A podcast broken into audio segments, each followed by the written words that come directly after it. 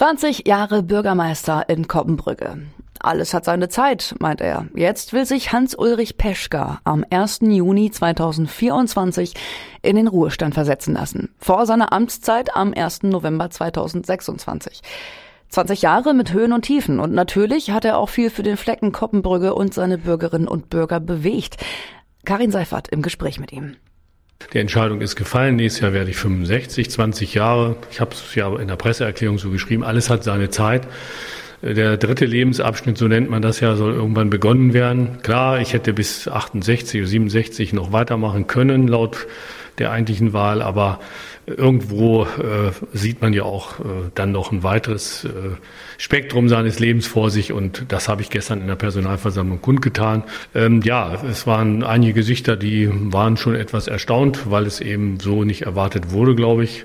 Kann man ja auch nicht. Äh, wir haben ja in, in keinster Weise irgendwo hier glaube ich, äh, so ein Verhältnis, wo man sagt, äh, Gott sei Dank, jetzt geht er. Ich glaube es jedenfalls nicht. Und deswegen denke ich, ähm, war es auch richtig so, dass wir so vorgegangen sind, dass man die Entscheidung gestern kundgetan hat, heute eben das Pressegespräch. Ist trotzdem immer eine emotionale Sache natürlich auch. Ganz klar, ein neuer Lebensabschnitt beginnt.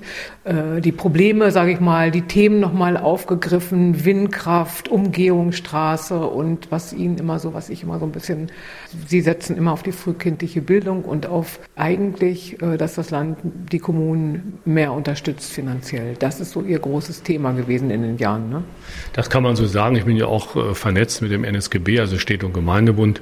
Wir haben uns immer für eine auskömmliche Finanzierung der Kommunen eingesetzt.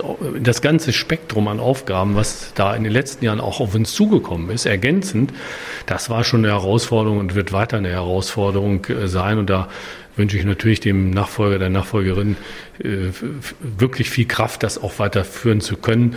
Nur es ist zermürbend gewesen. Bis heute muss ich ganz ehrlich sagen, immer wieder die, die Themen, die, äh, die hängen in, im wahrsten Sinne des Wortes einem ja schon aus dem, aus dem äh, Munde heraus, weil man einfach feststellen muss, es passiert zu wenig. Und wir waren neulich auch im Landtag bei der CDU-Fraktion. Ich habe mich da auch noch mal äh, dort lautstark eingebracht, habe gesagt, äh, was ist passiert in den letzten Jahren? Die neue Landesregierung ist jetzt zwar am Ball, aber da kann ich auch nicht viel mehr erwarten. Die Kassen sind leer aufgrund der Ukraine- und Corona-Geschichte.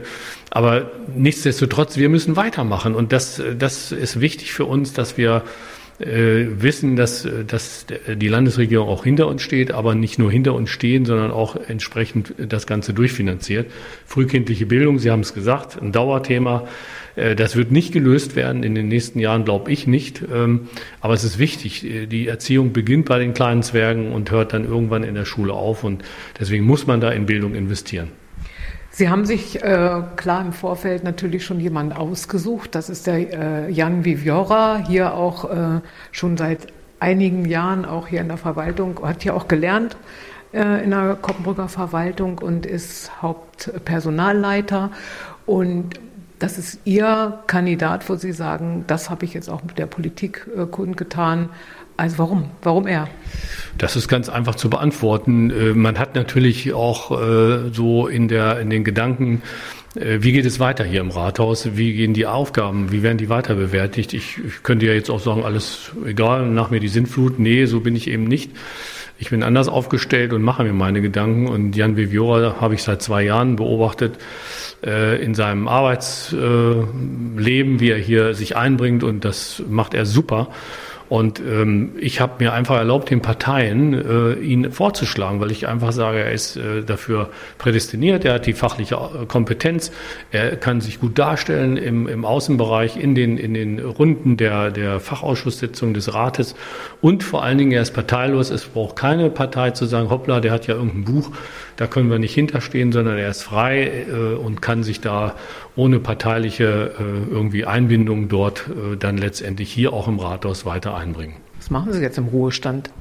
Viele, viele Aufgaben. Kann ich nicht alle aufzählen. Jedenfalls ähm, werde ich mich nicht wie andere äh, Hauptamtliche in der Kommunalpolitik dann letztendlich auf einem Ratssitz oder auf irgendwo mich wählen lassen und dort mich mit einbringen. Das ist Vergangenheit. Das habe ich früher gemacht als Ortsbürgermeister und als stellvertretender Bürgermeister ehrenamtlich, dass die Zeiten sind vorbei. Ich habe viele andere Dinge, die ich auch erledigen kann für mich.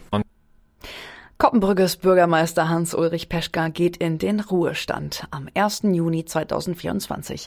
Sein Lieblingskandidat ist der unabhängige Jan Vivira aus der Koppenbrügger Verwaltung. Die Wahlen sollen am 9. Juni 24 sein. Da sind dann auch die Europawahlen. Gehört haben Sie es hier bei Radio Aktuell.